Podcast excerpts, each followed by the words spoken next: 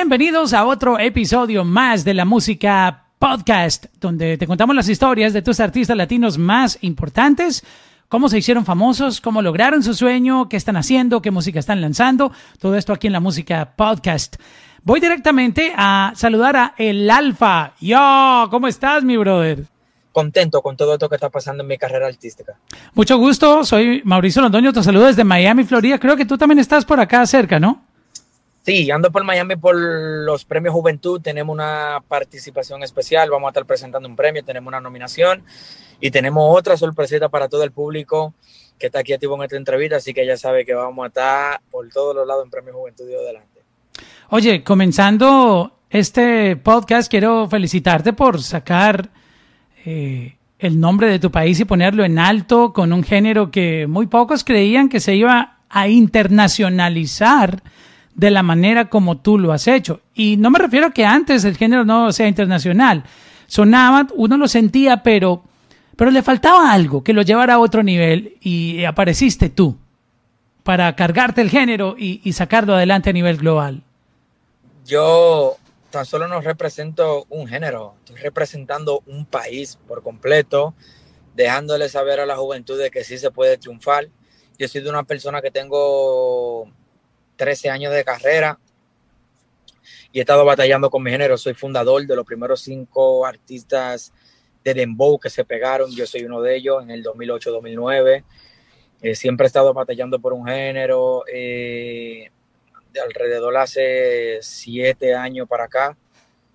Eh, a partir del 2014, ahí, 2013, empecé a, a, tomar posición como, como, como un embajador de la música del dembow. Oye, tus inicios eh, no fueron fáciles como todos los artistas y yo quisiera que tú nos recrearas un poquitito, devolvieras ese, ese casete a cuando tú soñabas, cuando cuando tú te imaginabas cantando ante multitudes, sacando tu música adelante, queriendo que te apoyaran, ¿cómo vivías tú en ese momento? ¿Cómo era el, el alfa de, de, ese momento? Un soñador, siempre he sido un joven con buenos sentimientos y con, y con una manera de pensar única. Eh, yo siempre tuve visión en mi género y en mi música. Dari Yankee me dijo en el 2000 16, no cambie tu esencia, que eso te era grande. En ese momento no, no creí mucho en su palabra, pero hoy en día me doy cuenta porque él es el líder de la música urbana mundial, a nivel del mundo entero, de habla hispana, porque es un visionario y es un trabajador y yo me puse a trabajar fuerte y hoy en día lo estoy logrando. Pero yo eh, quiero que, que, tú le cuentes a la gente cómo eras tú antes de que todo esto pasara. ¿Cómo vivías? Mi familia era mucho, mucho más para abajo de clase media. Eh, no era que teníamos dinero, pero siempre estaba la comida. Tenía eh, unos uno, uno padres y abuelos que, que, que se preocupaban por la familia pero eso de que de tener una bicicleta nueva, de que de, de, de, de, de que de tener juguetes especiales, de que de tener y que un super lendo, eso no existía. 40 mil dólares en sneakers, no, 14, no.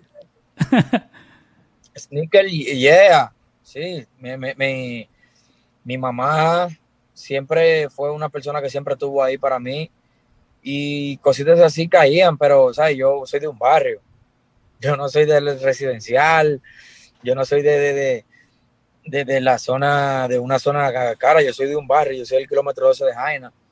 Eh, mis inicios fueron duros, aparte de que yo vengo de un género que, que, que, no existía, yo no hay un camino el cual yo seguí, yo estoy creando mi propio camino, mi propio legado. Yo no tengo a alguien a, quien seguirle los pasos, que, haya, que haya hecho de la música urbana un ejemplo, un ejemplo de seguir para mí. Eh, eh, yo estoy haciendo lo que hizo Juan Luis Guerra con el merengue, llevándolo a otro nivel, eh, haciendo juntes impresionantes, dando números impresionantes, llenando teatro, coliseo, hice el coliseo de Puerto Rico, entraron siete mil personas al Coliseo de Puerto Rico a verme, a verme. Esos fueron cosas que hizo Juan Luis Guerra, que hizo Romeo Santos, ¿entiendes? Yo estoy trabajando, trabajando fuerte y empujando el propulsor de un género completo. Oye, tú te inventaste toda esa, esa fórmula. Eh, me, me, hablabas hace un momento que no había, no había género, que no tenías a quién seguir. ¿Cómo encontraste esa fórmula que llaman Dembow? Que obviamente seguro tenía unos, unos inicios o algo, pero tú le diste un... Tú, tú, mejoraste esa fórmula. ¿Cómo tú encontraste eso? sí, en el, en el 2009 y 2008, 2010, hasta el 2011 se usaba sample, del sample de los jamaiquinos. Nosotros usábamos los samples de los jamaiquinos y algunos samples ya famosos. Y luego del 2012 empezamos a hacer nuestros propios beats con nuestra esencia, ya con nuestra cultura, con lo que nos gusta a nosotros, ya yo que fui, soy de eso, fui, yo he vivido toda la época del dembow y yo soy de la persona que, que, que, que, cambié un, un, género, un ritmo. O sea, yo me hice famoso con algo, yo me hice internacionalizar, internacional con algo que yo inventé. Wow. O sea, ese ritmo de suave, eh, yo te doy lo que tú quieras, pues, esa pita, esos colores de, de, de, de esos palitos, de esa, eso, eso, tropical, eso es único. Eso, nadie había hecho una pista así en, en, el género. No, eso es ritmo único, son ritmos únicos de dembow. Banda de camión, eso es un ritmo único. Eh, eh, de, de Magage Gigogu con Bad Bunny, el primer dembow con Bad Bunny, es un ritmo único, eso nos lleva un patrón a seguir.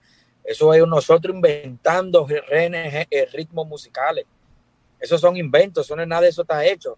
La canción de La Romana con Bad Bunny, de la calle bota fuego, fuego. Falla, Esos son ritmos que yo, nosotros no inventamos.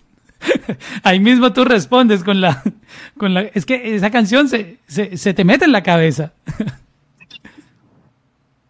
So, quiero, quiero que, que la gente conozca, exacto, que la gente conozca esto para que se inspiren porque tú, tú eres un, un, un, innovador, una persona que, que no, no, no se pone barreras y que solo se ha cargado un género. Tú sabes, no es lo mismo que tú te pongas a hacer reggaetón, porque tú tenías la fácil. tú podías haberte ido por el reggaetón. Mira, ellos hay gente, ellos hay gente gente fuerte de la industria de la música, gente fuerte, fuerte. Y hoy en día me ven, me dan la mano y me abrazan y me dicen, caballo, lo lograste. Increíble. Nunca pensé que tú ibas a llegar a ese nivel que tú has llegado, porque es real, es algo que... y sin una multinacional, solamente yo y mi equipo, es terrible. Sí, y lo más increíble de todo es que las bendiciones y las buenas noticias te llegan como bombardeos, porque pasas de colaboraciones con artistas que todo el mundo soñaría colaborar y, y a ti se te da, yo no estoy diciendo que sea fácil, pero uno está al otro lado, tú sabes, nosotros solo vemos el, el espectáculo, vemos, wow, colabora con Mayor Laser, luego aparece con Black Eyed Peas, luego aparece con J Balvin, luego aparece con o sea, es como que por todo lado un bombardeo de, de buenas noticias, pero yo creo que todo eso se da porque tú apostaste a innovar y ese ingrediente que tú tienes, esa, esa receta, solo la tienes tú.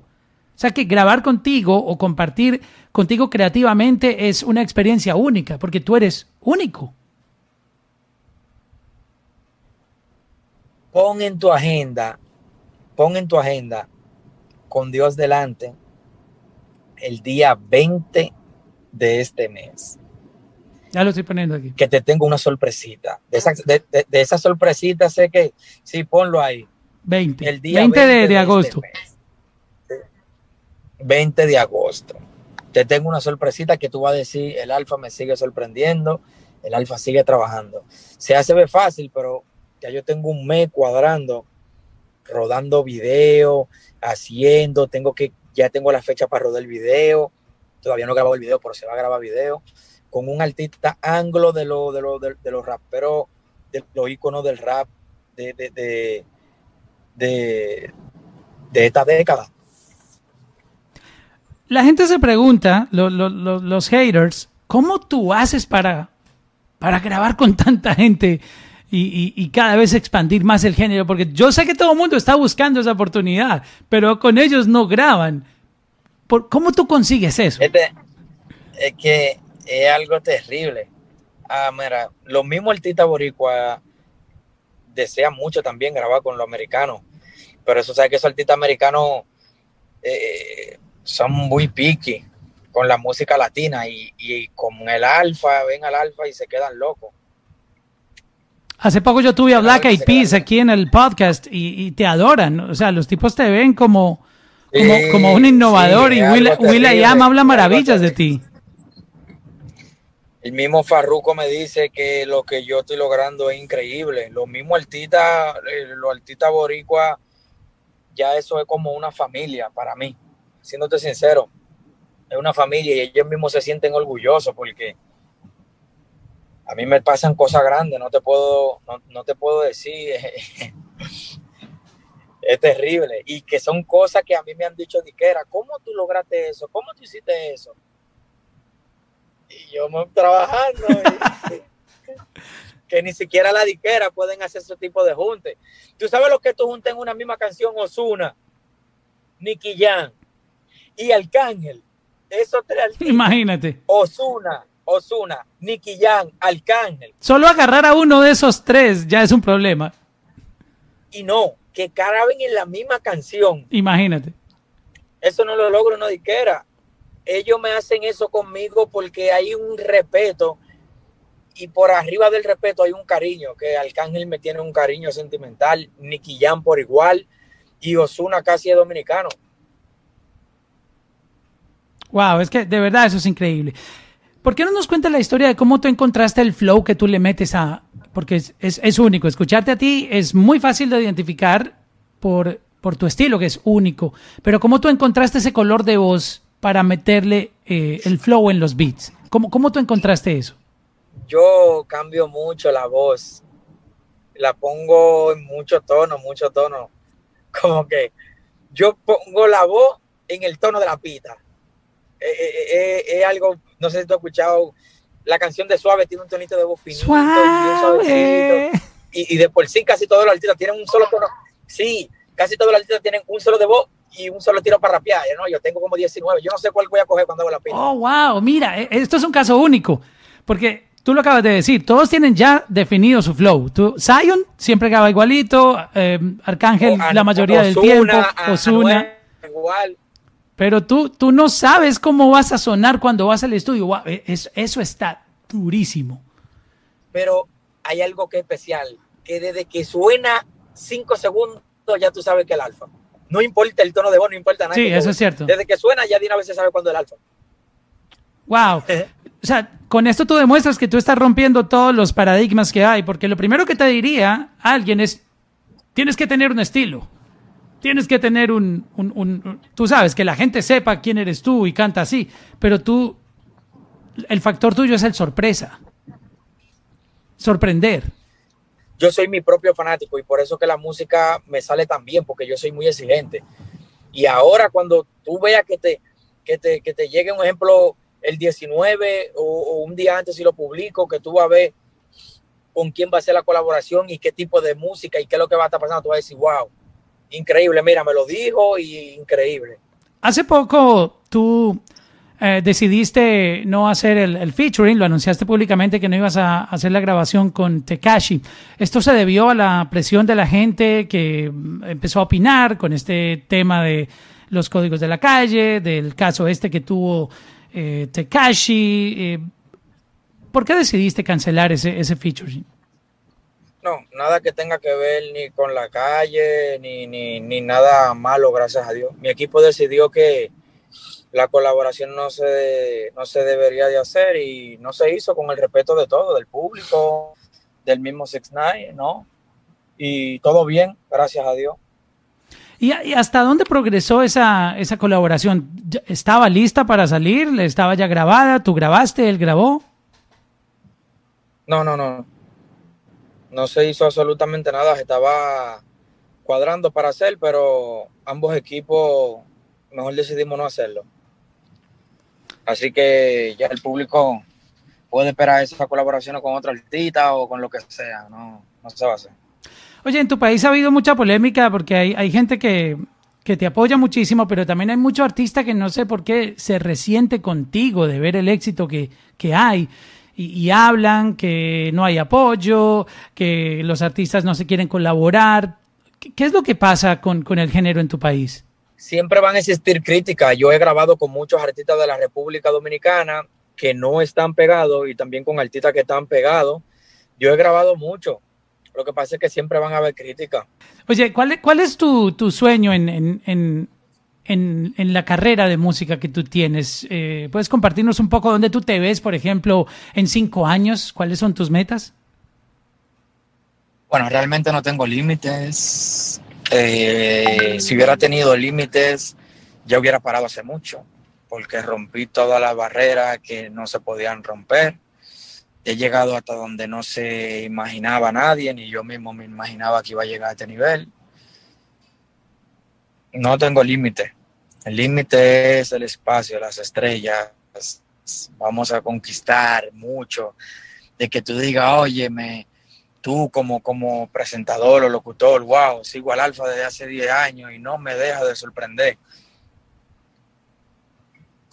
Es lo que siempre has hecho y es, y es la, esa es la opinión que, yo tengo de ti. Siempre eh, me sorprendes. Y de verdad te agradecemos por estar con nosotros aquí y sacarte estos momentos en medio de tu ajetreo eh, promocional eh, en Miami. Y te deseamos muchos éxitos. Ojalá te lleves todos los premios. Y te quiero, te quiero dar la gracia para ya personalmente por ser seguidor de un género, no, no, no del alfa, no sino que tú sigues un género que, que, que tú cuando vine a ver hace tres años atrás ni, no sabía que existía. Y me puedo dar cuenta que ya tú, tú sí sabes lo que está pasando con el dembow y con lo boricua y con lo americano. Y, al mismo tiempo eso a ti como presentador o como productor, eso te mantiene activo con todo lo que está sucediendo. ¿Entiendes? Así que te felicito y, si, y para tú ser el mejor presentador, simple y llanamente, tiene que estudiar más, eh, seguir preparándote más, así mismo como yo me sigo preparando como artista. Y te quiero felicitar porque eh, eh, me gustó lo que pasó contigo. Gracias, gracias por tomarte tu tiempo aquí en la música podcast.